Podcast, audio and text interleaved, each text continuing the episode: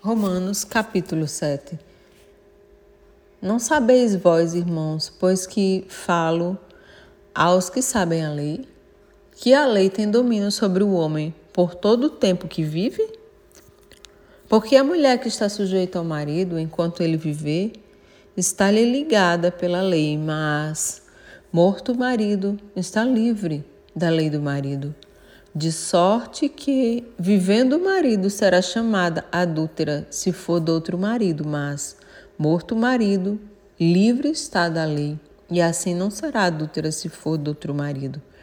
Assim, meus irmãos, também vós estáis mortos para a lei pelo corpo de Cristo, para que sejais de outro, daquele que ressuscitou de entre os mortos, a fim de que demos fruto para Deus. Porque, quando estávamos na carne, as paixões dos pecados que são pela lei operavam em nossos membros para darem fruto para a morte. Mas agora estamos livres da lei, pois morremos para aquilo em que estávamos retidos, para que sirvamos em novidade de espírito e não na velhice da letra. Que diremos, pois? É a lei pecado? De modo nenhum. Mas eu não conheci o pecado senão pela lei, porque eu não conheceria a concupiscência se a lei não dissesse: não cobiçarás. Mas o pecado, tomando ocasião pelo mandamento, despertou em mim toda a concupiscência, porquanto sem a lei estava morto o pecado. E eu, na algum tempo vivia sem lei, mas, vindo o mandamento, reviveu o pecado e eu morri.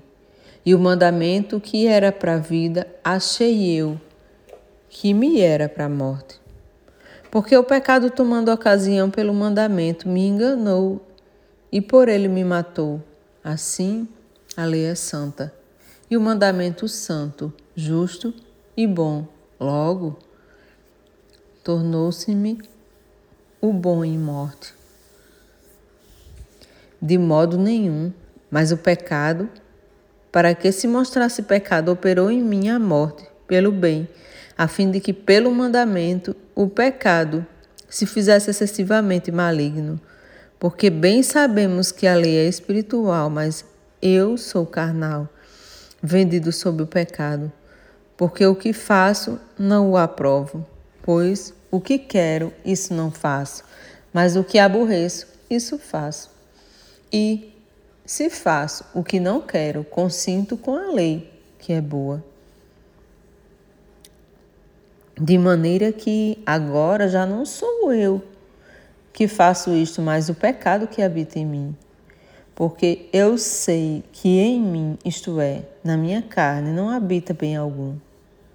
E com efeito, o querer está em mim, mas não consigo realizar o bem. Porque não faço o bem que quero, mas o mal que não quero, eu esse faço. Ora, se eu faço o que não quero, já o não faço eu, mas o pecado que habita em mim.